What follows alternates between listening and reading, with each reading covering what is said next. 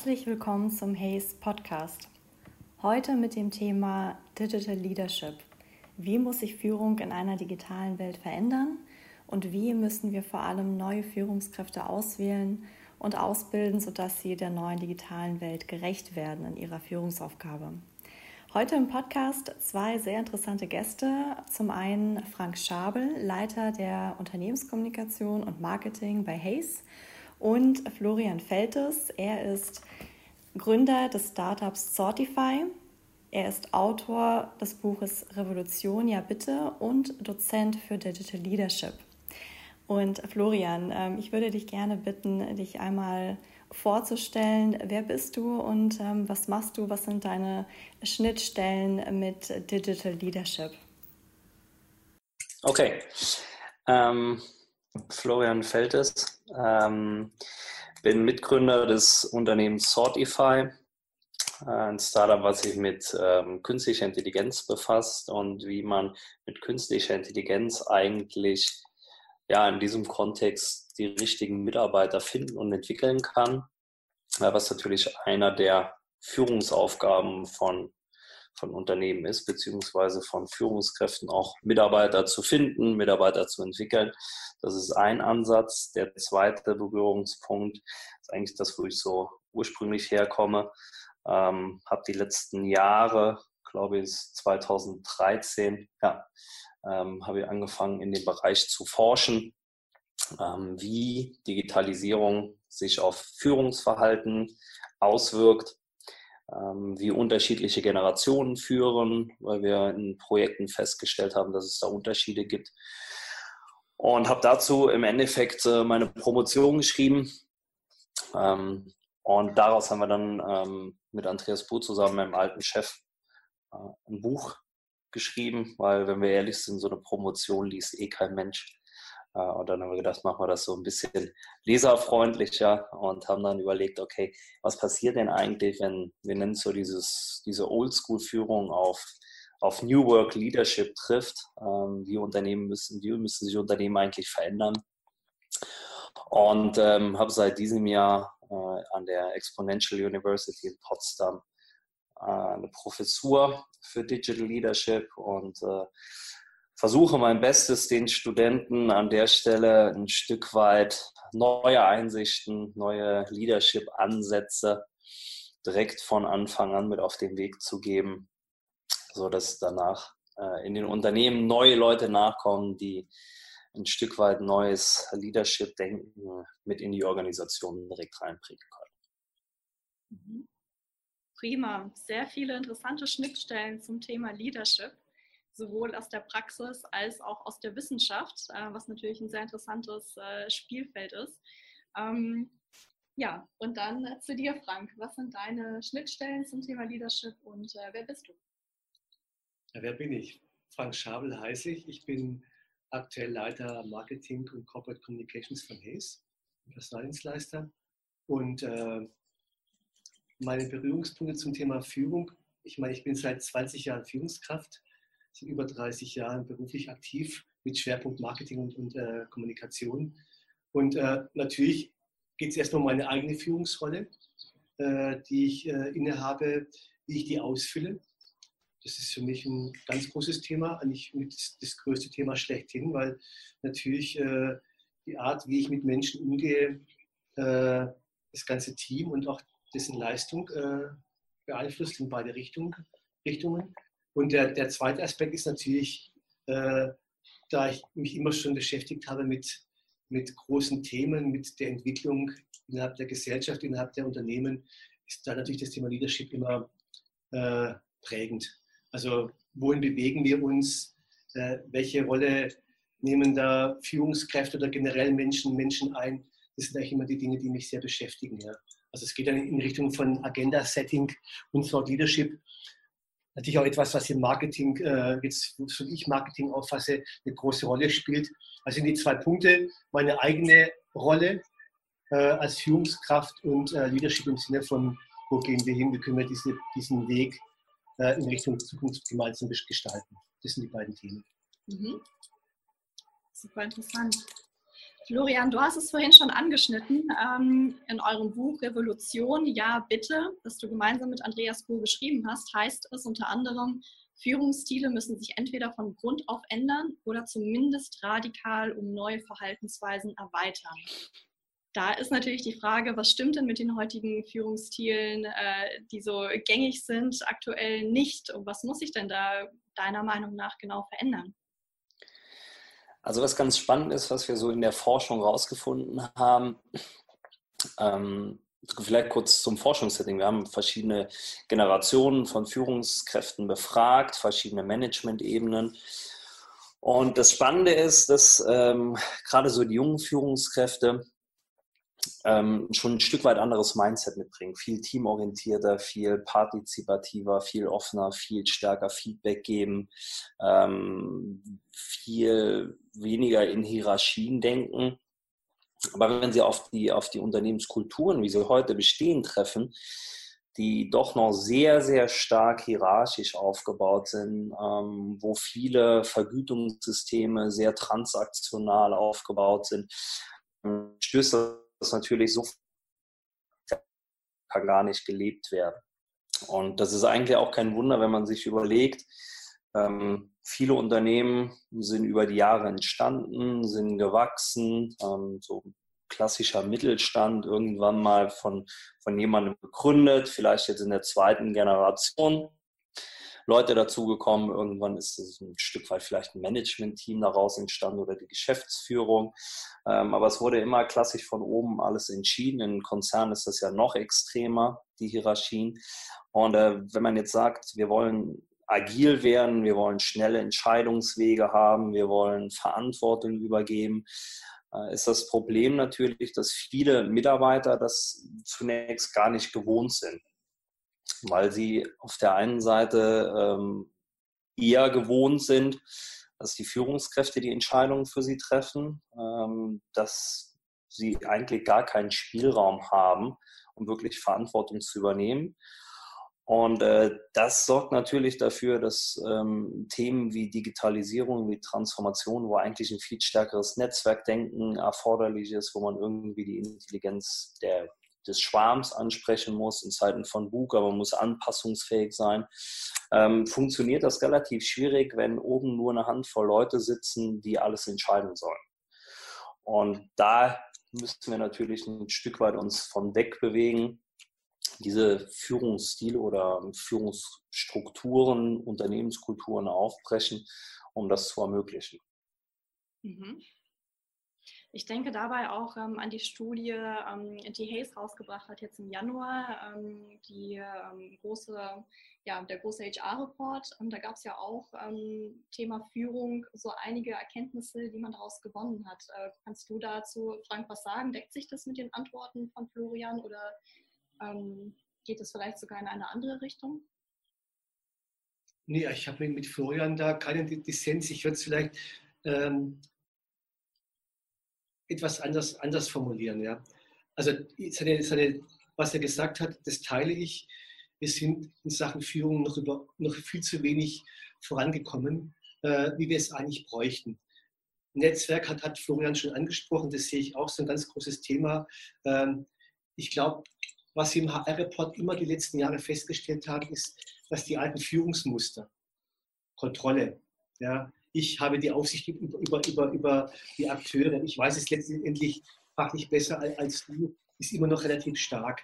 Also wir können da seit Jahren, auch in, in diesem Jahr feststellen, dass sowas wie Loslassen noch überhaupt nicht gegeben ist oder den Menschen die Chance zu geben, ihre Arbeit eigentlich selbst zu organisieren in Teams, die, die dann auch äh, die Dinge entsprechend, wo es geht, selbst entscheiden. Ja. Ich würde aber nochmal etwas tiefer einsteigen und das geht auch in das, was Florian am Anfang gesagt hat ich glaube schon, äh, dass wir Unternehmen darauf achten sollten, wen wir als Führungskraft entwickeln. Ja. Ich erlebe das oft äh, über, über die ganzen Jahre hinweg eigentlich, dass gute Fachkräfte zu Führungskräften gemacht werden, ohne dass sie die zentralen Kompetenzen haben, die du für eine Führungskraft brauchst. Ja.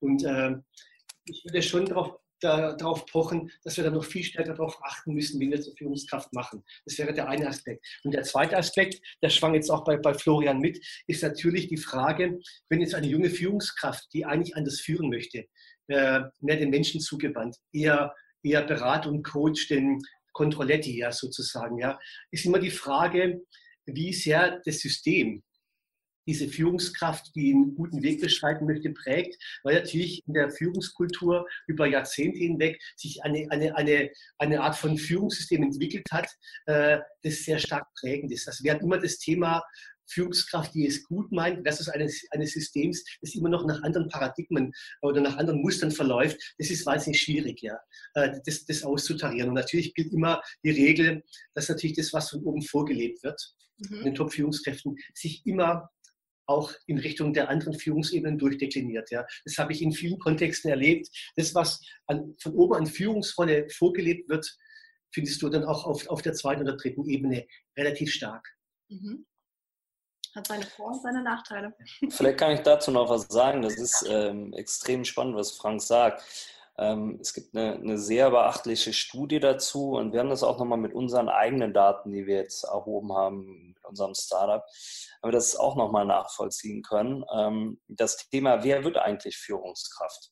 Mhm. Und ähm, es gibt Untersuchungen dazu zwischen Leadership Emergence, also wer wird Führungskraft und Leadership Effectiveness ähm, in Bezug auf ähm, toxische Eigenschaften oder zerstörerische Eigenschaften von Persönlichkeiten, zum Beispiel sowas wie extrem stark ausgeprägter Narzissmus. Mhm. Und äh, das ist extrem spannend zu sehen. Das ist eine, also man spricht von so einer umgekehrten, umgekehrten U-Curve, also quasi so ein U, was falsch rumsteht. So ein mittleres Maß an Ausprägung an Narzissmus ist förderlich für Führungskräfte, damit man sich das erstmal überhaupt zutraut und vielleicht auch kritikfähig ist. Aber das nimmt dann halt relativ stark ab die Effectiveness, also wie gut du im Endeffekt als, als Führungskraft führst.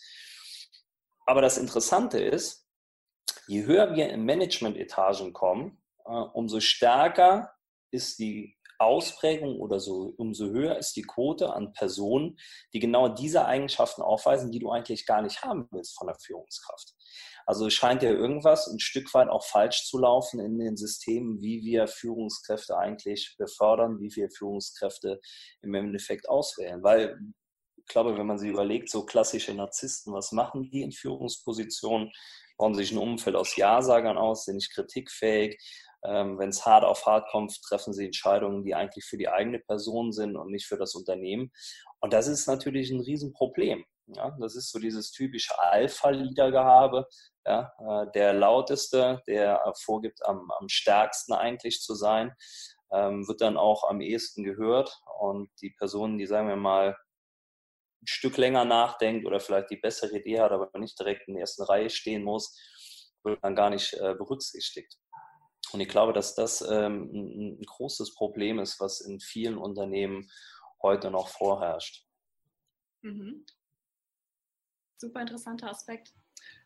Du hast ja, du hast ja gerade gefragt, Marina, nach dem HR-Report. Und Bezug nehmen zu dem, was Florian gerade gesagt hat, äh, kann ich das eigentlich nur bestätigen. Da kamen eigentlich zwei zentrale Themen raus, die, die mich immer noch verblüffen, dass wir noch Stand heute in der Gegenwart zu sind. Das erste ist, die fachliche Kompetenz gibt immer noch eher den Ausschlag für eine mhm. Führungsrolle als die, als die soziale Kompetenzen. Also äh, hätte ich nie gedacht. Äh, ich glaube, es ist 50-50, ein bisschen mehr in Richtung fachliche Kompetenz, aber da denke ich mir, das kann nicht sein. Und der zweite Aspekt, wir hatten dann auch gefragt, wie werden Führungskräfte selektiert, nach welchen Wegen. Und da war es ganz interessant, dass jenseits der HR-Führungskräfte, die wir befragt haben, waren die, die Mitarbeiter ohne Führungsverantwortung und die Fachkräfte, die Führungskräfte aus den Fachbereichen eher Seilschaften, äh, eher Netzwerke. Äh, nur die HR-Führungskräfte haben, na klar ist auch ihre Profession gesagt, wir haben ein systematisches Talentmanagementsystem, ja. Aber wenn man die, ich will das jetzt nicht überbewerten, aber ich bin bei Florian, die, wie Führungskräfte gemacht werden, ja, ist immer noch zum Teil, nicht durchgängig, diese Old Boys Connection, äh, die im Prinzip äh, als Freunde sich die Posten zuschieben und damit natürlich eine Monokultur erzeugen, die dann genau diesen Trend weiter verstärkt. Das heißt, da fehlt dann in gewisser Weise auch die Pluralität. Und den zweiten Aspekt, das ist ein ganz heikles Thema, das mich eigentlich auch seit einigen Jahren stärker beschäftigt, ist, was Florian mit dem Narzissmus gesagt hat. Ich bin ja immer vorsichtig, ja. Aber ähm, ich denke mir, da ist schon was dran. Ich, ich, bin kein Psychologe, ich bin von Haus aus Geisteswissenschaftler. Von daher bin ich da immer vorsichtig, mich mit, mit in Felder reinzugehen, die ich nicht so gut kenne, aber nehme das auch wahr, ja. Ich nehme das, das auch wahr, dass wir einen, einen Narzissmus mittlerweile eher haben. Und den erkläre ich mir zum Teil auch, und das werdet, werdet ihr vielleicht nicht so gerne hören, als die ihr eher in der digitalen Welt zu Hause seid. Äh, natürlich auch mit beeinflusst durch dieses ständige Ranking, Bewerten im digitalen Raum, auf Facebook, auf LinkedIn, über diverse äh, Portale, wo ich dann Händler bewerte und, und, und. Und das sorgt natürlich für einen Sog, der diesen Narzissmus, boah, ich muss mich, ich muss gesehen werden. Mein Post ist nur dann was wert, wenn ich so und so viele Likes habe. Das ist ein Trend, äh, der, glaube ich, durch diese digitale Welt noch forciert wird. Ja? Also wenn ich mir anschaue, auch im, im, im Bekanntenkreis, wie sich dann Leute teilweise auf Instagram positionieren, ja, da denke ich mir, boah, hallo, ja, das ist wirklich die reine, die reine Ego-Show. Und da jetzt wiederum zum Thema Führung zurückzukommen, eine gute Führungskraft äh, ist erstmal in der Lage, sich selbst zu führen. Das hat viel mit Selbstreflexion zu tun äh, und weiß dann aber auch, äh, wie sie im sozialen Kontext äh, wirkt und agiert. Ja. Und wenn mir diese Kompetenz fehlt, äh, da bin ich als Führungskraft, glaube ich, in, einer sehr schwierigen Situation, weil ich dann einfach mein Team nicht mithole, weil ich nicht weiß, was abgeht. Und darum geht es. Es geht auch um soziale Beziehungen, ja, um Interaktion. Da ist eine Führungskraft relevant, ja. Und auch in dieser digitalen Welt, wo wir, wie Florian vorhin zu Recht gesagt hat, über Netzwerke reden, trotzdem bleibt der Führung wichtig. Ich mhm. glaube sogar eher in dieser komplexen Welt, in dieser VUCA-Welt, von der wir reden, ist Führung wahnsinnig wichtig. Nur eben, da bin ich bei ihm, eine andere Art von Führung als die, die wir Stand heute noch in großen Teilen leben. Mhm. Und da ist natürlich auch die Frage, ähm, wenn man weiß, dass Führung sich verändern muss, ähm, dann heißt es noch nicht, dass man weiß, welche Art von Führung man genau braucht. Natürlich ähm, habt ihr jetzt schon einige Sachen angesprochen, aber gerade in den letzten Jahren ist ähm, die ganze Literatur zum Thema Führung äh, gefühlt explodiert. Da gibt es so viele verschiedene Ansätze, irgendwie transformationale Führung, partizipative Führung und so weiter und so fort. Und ähm, da frage ich mich natürlich, ist es sinnvoll, sich bestimmte ähm, Führungsstile anzuschauen und zu sagen, hey, das passt irgendwie gut, das ähm, eigne ich mir jetzt irgendwie an als Führungskraft? Oder ähm, macht es viel mehr Sinn zu sagen, ich eigne mir lieber bestimmte Fähigkeiten an und unabhängig davon, was für ein Führungsstil, in was für eine Schublade ich mich da jetzt als Führungskraft stecken lasse? Also eher vorgefertigt oder ähm, sagt man, ich wähle mir das ganz bewusst selber aus und mache da ein eigenes äh, Führungsprofil sozusagen für mich. Also wenn ich da zuerst darauf antworten darf, das ist, äh, also ich glaube, entscheidend ist, wenn Führung eine soziale Beziehungsgeschichte ist, ist sowas wie Echtheit.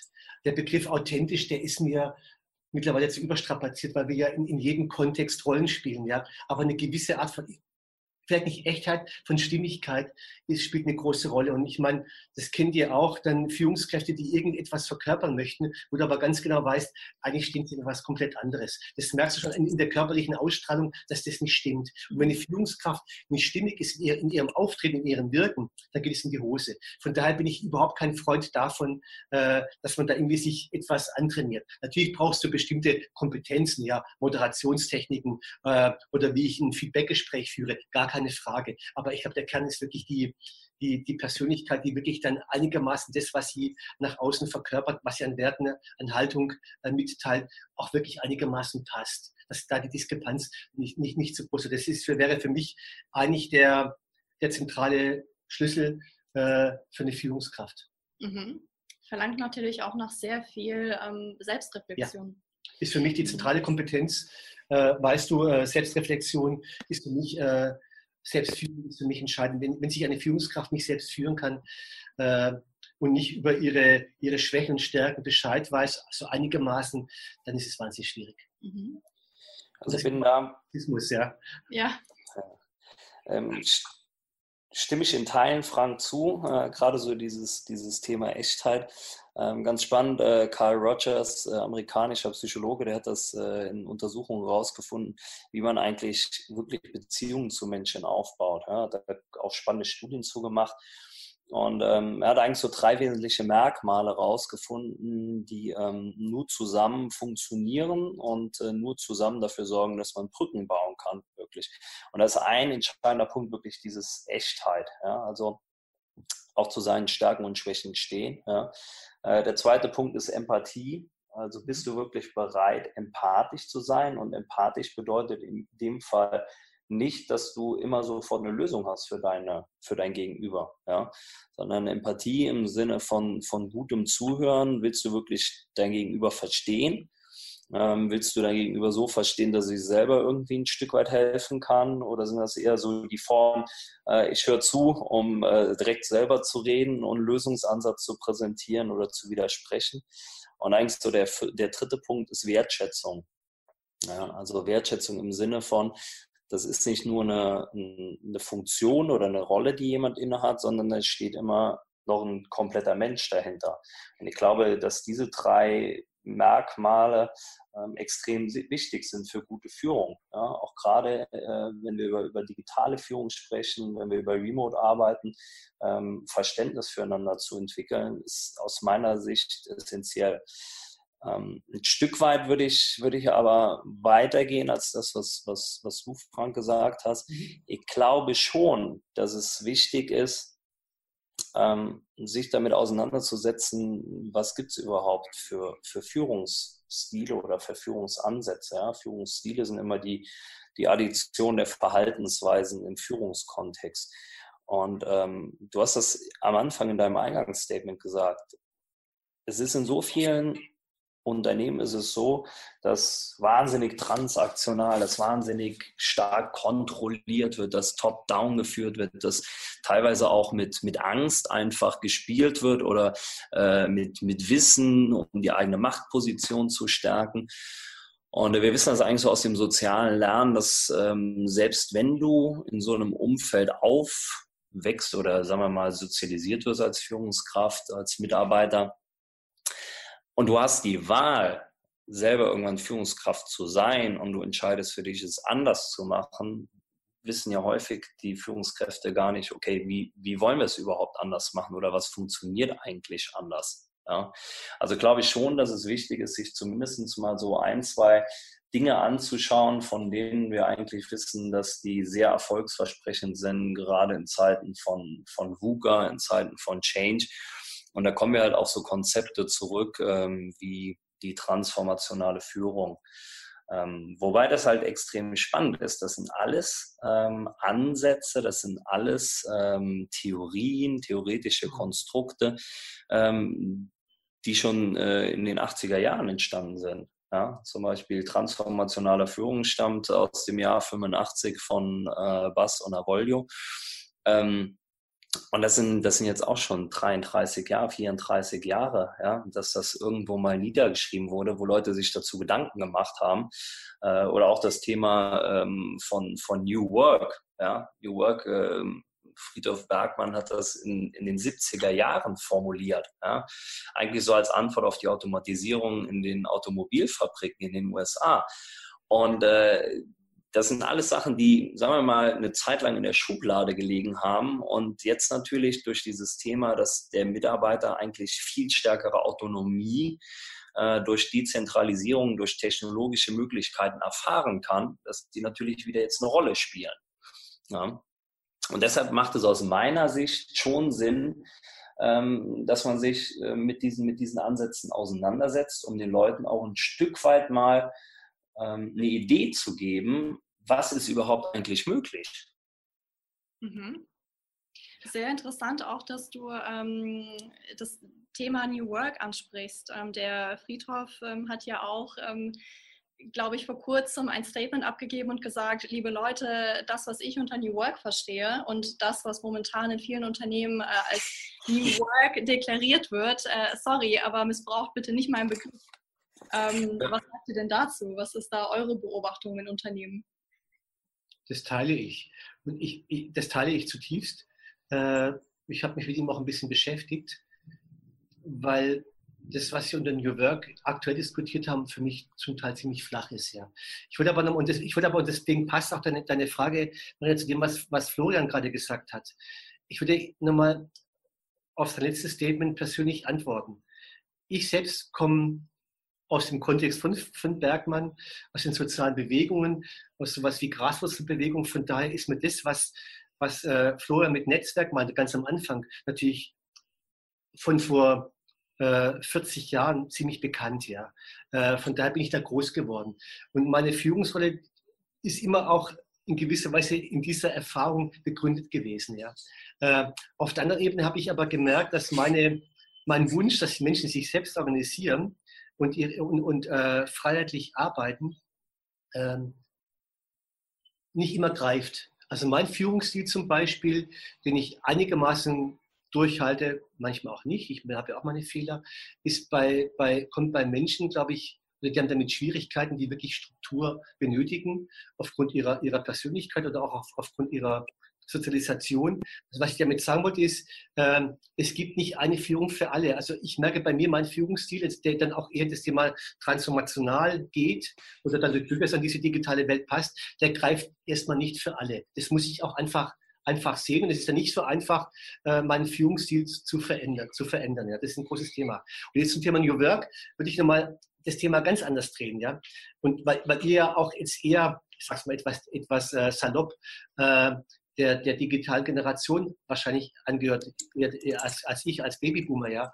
Was mir Sorge macht, ist wirklich, ich habe dazu auch einen Blogpost geschrieben, dass die neue Führung nicht mehr Menschen äh, prägt, sondern dass das Thema in Richtung digitale Technologien geht. Ja. Ich habe da gerade einen Blogpost darüber geschrieben, wo, wo über, über digitale Überwachungsstrategien, über dieses Thema Social Scoring, das in China läuft, das auch einige deutsche Startups äh, quasi nutzen, Feedback äh, schleifen als, als Muss, das dann wiederum zu einem Social Scoring führt. Das macht mir Sorgen, dass die neue Art von, die, die neue Führung eher in der Digitalisierung liegt in einer, einer, einer nicht gekannten Kontrolle, äh, wo das, was wir vorhin diskutiert haben über alle Führungsstile, eigentlich alter Tobak ist. Ja, also ich glaube auch, dass viele ähm, Unternehmen mit dem Schlagwort New Work äh, werben, ähm, obwohl sie es eigentlich gar nicht leben. Ja? Also New Work wird ja häufig verstanden, äh, wir haben Kicker stehen, wir haben irgendwie Gemeinschaftsbüros, und man kann von zu Hause arbeiten und ähm, die Büros sind irgendwie ähm, sehen eher wie, wie Ikea aus, ja, anstatt ein normales Büro. Ähm, das sind alles Sachen, die tragen alle dazu bei, ja, dass die Mitarbeiter sich wohlfühlen bei der Arbeit. Alles, alles absolut, absolut gut. Ja.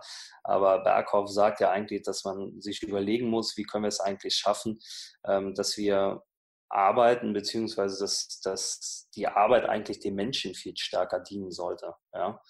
Und ähm, das ist natürlich durch die Technologisierung ist das ein Stück weit möglich. Wir kommen dann irgendwann an den Punkt, äh, wenn, wenn viele Sachen noch mehr automatisiert werden, übernommen werden durch Maschinen etc. Ähm, dieses ganze Thema, okay, Purpose, warum, warum machen wir die Sachen eigentlich? Ja? Mhm. Und ähm, ich glaube, dass, dass das natürlich momentan halt ja, ein Buzzword ist, was, was relativ äh, stark verbreitet ist. Aber ich glaube wirklich so in den, in den Grundzügen ähm, nicht so wirklich gelebt wird. Also bin ich, bin ich völlig dabei. Ja. Ähm, und ich glaube, dass, dass das dann halt viel stärker darauf abzielt, ähm, sich auch damit beschäftigen, ähm, wie, kann man, wie kann man Mitarbeitern auch ein Stück weit den Sinn in ihrer Arbeit vermitteln. Ja. Ähm, Gibt es natürlich Jobs, die, wo das einfacher ist und bei anderen Jobs ist es natürlich, wo das, wo das viel schwerer ist. Ja. Und es gibt auch ähm, das, was du, Frank, vorher gesagt hast, ähm, jeder möchte natürlich irgendwie ein Stück weit Autonomie erfahren, äh, ein Stück weit ähm, intrinsische Motivation spüren während seiner Arbeit. Ähm, es gibt aber auch einfach muss man auch sagen, ähm, Mitarbeiter, die sagen, okay, ich bin hier, ich verdiene mein Geld, ja, das ist okay und habe meinen Ausgleich, meine Sinnfindung halt außerhalb von meinem Job. Ja, und das finde ich, das muss man auch akzeptieren. Ja, also man kann nicht Ähm, weil das ist ja eigentlich schon so ein Stück weit Eindringen in die Privatsphäre, wenn wir mal ganz ehrlich sind. Ja? Also wenn du irgendwie die Leute emotional so stark an das Unternehmen bindest, ja, ähm, das ist ja ein Stück weit, könnte man hart sagen, auch nicht fair. Ja? Also wenn die Leute schon ein schlechtes Gewissen haben, weil sie, weil sie mal einen Tag zu Hause arbeiten oder krank sind, ähm, weil sie denken, ah, okay, und, und mein Team kommt nicht mehr jetzt klar ohne mich oder es ist doch, muss einfach da sein und dazugehören. Ja, das ist ja, man schafft ja so eine Abhängigkeit. Und ähm, ich weiß auch nicht, ob das so die Zukunft sein kann. Ne? Wenn, wenn, man Google sieht, ähm, dass die Mitarbeiter da wohnen können, wo dann äh, auf dem Campus eigentlich, wo man nur noch Google-Freunde hat und über sonst nichts anderes mehr redet. Ähm, was ist denn, wenn, wenn du deinen Job irgendwann kündigst oder dein, deinen Job verlierst? Dein ganzes soziales Netz, alles bricht dir auf einmal weg. Ja, und ich glaube, dass man an der Stelle auch äh, wirklich ein Stück aufpassen muss und das auch nicht übertreiben darf. Ja. Und ähm, es gibt auch Leute, auch nochmal das, was Frank gesagt hat, kann ich absolut bestätigen. Ähm, Gerade so autonomes Arbeiten, selbstständiges Arbeiten, das muss auch gelernt werden. Ja? Also das muss man dann auch als Führungskraft seinen Mitarbeitern auch erstmal beibringen. Äh, wenn, überleg dir mal, du kommst, äh, das ist dieses klassische, ähm, du kommst aus der Schule, hast gerade Abitur gemacht. Als ich studiert habe, war so, ähm, das war noch nicht Bachelor oder Master. Also heißt, wir haben unsere Stundenpläne, also komplette Selbstorganisation. Ja?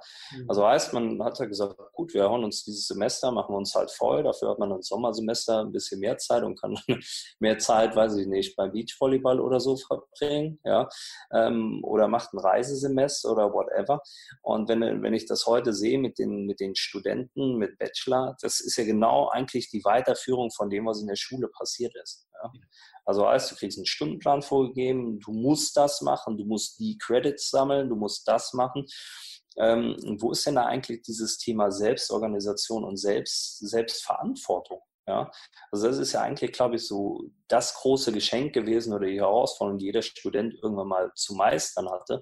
Und ähm, dann kommst du natürlich in Unternehmen rein, die ähm, das jetzt natürlich forcieren wollen, ja, aber bis zu dem Zeitpunkt, gerade wenn du mit Young Professionals arbeitest, die das eigentlich noch nie wirklich gelernt haben, die noch nie dazu gezwungen worden sind, wirklich mal selbstverantwortlich sich komplett zu organisieren. Und das ist natürlich eine riesen Herausforderung. Und auch Mitarbeiter, die lange in so Systemen gearbeitet haben, ja, äh, die verlernen das. Warum sollst du denn auch eigentlich selbstverantwortlich arbeiten, wenn du weißt, dein Chef kontrolliert eh alles, ja, und ähm, wir sprechen da so in der, in der, Führungsforschung, spricht man von, von inmündigender Führung. Ja? Also die Leute geben nicht nur ihre Jacke ab, wenn sie reinkommen ins Unternehmen, sie geben auch irgendwann ihren Kopf ab, weil sie den halt nicht mehr brauchen. Ja? Es wird, ja, sie machen halt ihren Job und äh, es wird kontrolliert. Wenn es nicht gut war, gut, dann hast du nochmal eine Chance, dann kannst du nochmal nachbessern. So, aber dass du wirklich eigenständig Projekte auch vorantreiben kannst, dafür dann auch die Konsequenzen trägst, positiv wie negativ, ähm, das musst du halt lernen, ja. Sehr interessant. Ähm, Frank, wolltest du noch was ergänzen? Sonst, ich, äh... ich sehe das, da bin ich mit Florian komplett übereinstimmend. Und das wäre für mich auch die Frage, äh, du hast es gerade gesagt mit, mit, äh, mit Schule.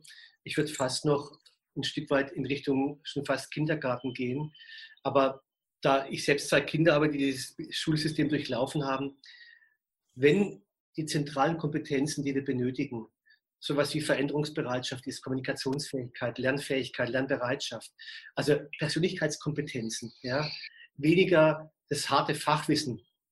Dann müssen wir, glaube ich, drüber nachdenken, wie wir, wie wir Bildung neu, neu aufsetzen. Ich bin überhaupt kein Freund davon, wie das dann einige Politiker jetzt im letzten Bundestagswahlkampf gesagt haben, dass wir Programmieren als Schulfach in der in der, in der fünften oder in der, in, der, in der vierten Klasse bereits einführen, sondern ich bin ganz klassisch, Leute, lasst uns äh, Humanismus betreiben, Kunst, Musik, äh, Sport, egal was, was uns als gesamtheitliche Menschen, als ganzheitliche Menschen Persönlichkeiten reifen lässt. Das sind wir genau beim Humanismus ideal, ja. Vielleicht ein bisschen konservativ und klassisch, äh, aber das, da bin ich bei ihm. Das, das, das, sehe ich. Da müssen wir neu nachdenken. Es kann nicht sein, dass wir äh, Menschen Programmieren beibringen, das dann irgendwann mal eine KI-Lösung oder eine Deep Learning-Lösung äh, besser kann als, als wir, die wir es einigermaßen stümperhaft machen. Ja? Was macht uns Menschen aus ja? Glaub, äh, in der Bildung?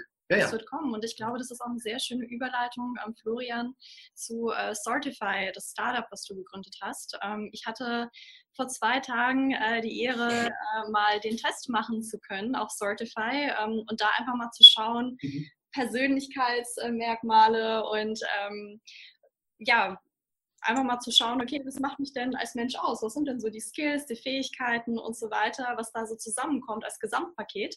Und äh, Florian, das kannst du wahrscheinlich noch mal viel äh, besser erklären, was genau ähm, das Startup macht und äh, was genau diese Analyse ist. Aber ich fand es für mich schon mal sehr, sehr wertvoll und das habe ich dir, Florian, auch gesagt. Ich bin ja nun eigentlich eine Personal Development Nuss, also ich mache sehr viele solcher äh, Tests und finde das super interessant.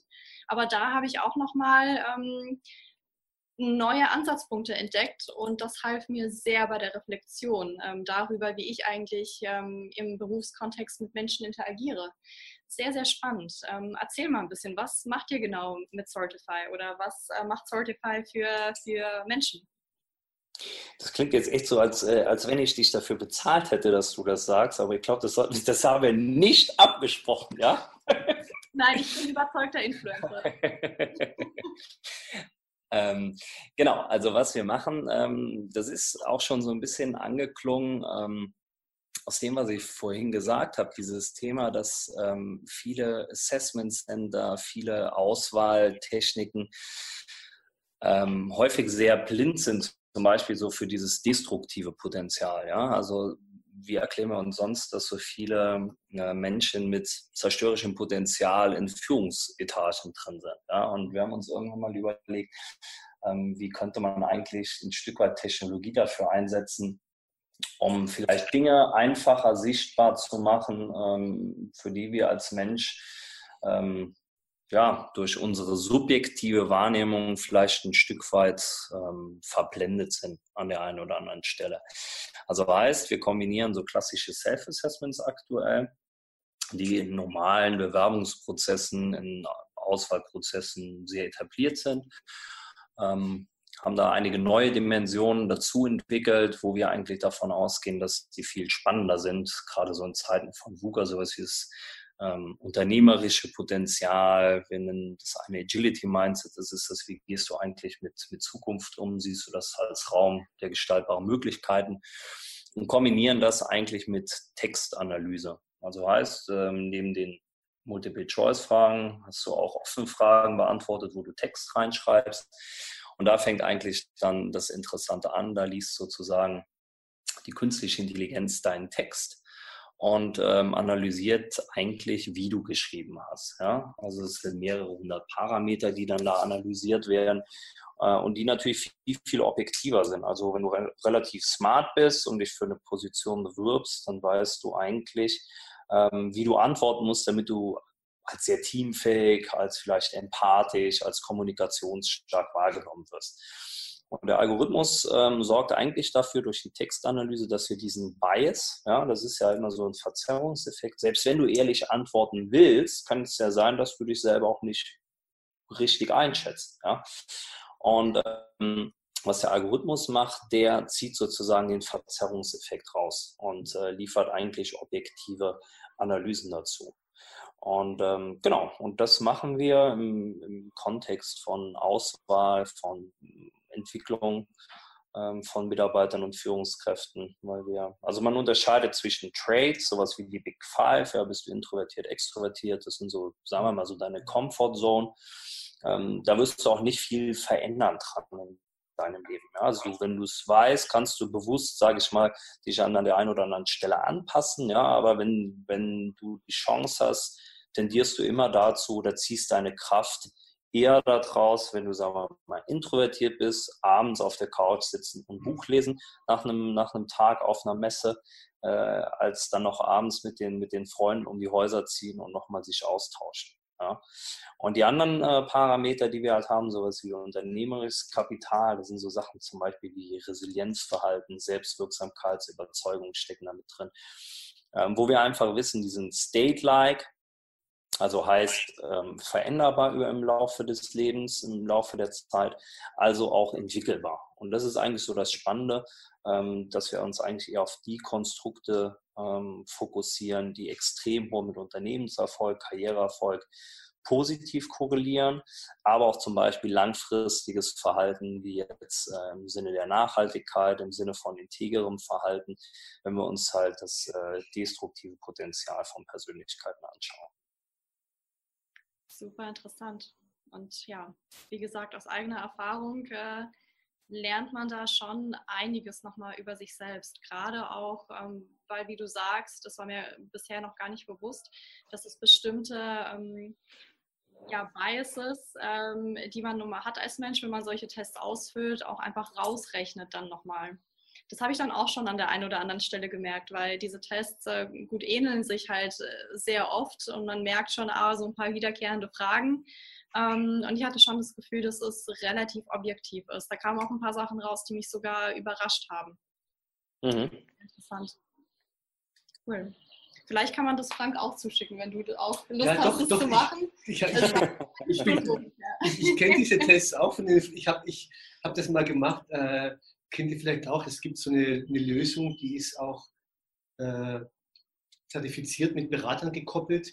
Team-Management-Speicher oder Team-Management-Rat heißt es, glaube ich. Das habe ich mal in meiner Coaching-Ausbildung gemacht. Und ich kenne auch das, was, was Florian erwähnt hat, diese mit den extrovertiert, diesen Parametern kreativ, eher strukturiert. Die Big Five. Die Big Five, genau, mhm. ja. Ähm, die mir manchmal ein bisschen zu sehr holzschnittartig sind. Aber mich würde es interessieren, ja. Also schickt mir gerne zu. Mhm. Wäre ich ja, daran interessiert. Ja. Ja, das mit dem Big Five, das ist zum Beispiel, ähm, das ist extrem faszinierend, gell? wenn man überlegt, wie viele Unternehmen, die wirklich so in Auswahlprozessen mhm. äh, darauf zurückgreifen. Ja? Und äh, das Spannende ist, äh, es gibt halt Untersuchungen, wenn du dir mal so anschaust, so mit, mit ähm, Führungserfolg, mit Unternehmenserfolg, korreliert das irgendwie im Bereich 0,1, 0,15, ja, und, und du veränderst es halt nicht, ja. Also für Teamzusammensetzung oder für Kommunikation ist das schon, ist das schon spannend, ja. Da kann man auch einiges raus ablesen. Aber wenn man wirklich sagt, okay, man stellt jetzt eine Person rein darauf ein, weil man halt davon ausgeht, dass der dann halt in der, in der Position besonders gut performt, äh, ist das schon eine steile These. Ja. Mhm. Und ähm, ja. Ja, dann vielen Dank euch äh, für das interessante Gespräch. Ich habe nochmal viel gelernt. Man sieht schon, ihr seid beide fit in dem Thema, habt sehr viele eigene Erfahrungen gemacht, als natürlich auch in der Wissenschaft angelesen. Ähm, ja, freue mich äh, sehr, dass wir das gemacht haben. Bleibt mir nur noch zu sagen, vielen Dank. Gleich. Ja, super, danke. Hat Spaß gemacht. Alles klar, macht's gut, gell? Mach's besser. Ciao. Ciao.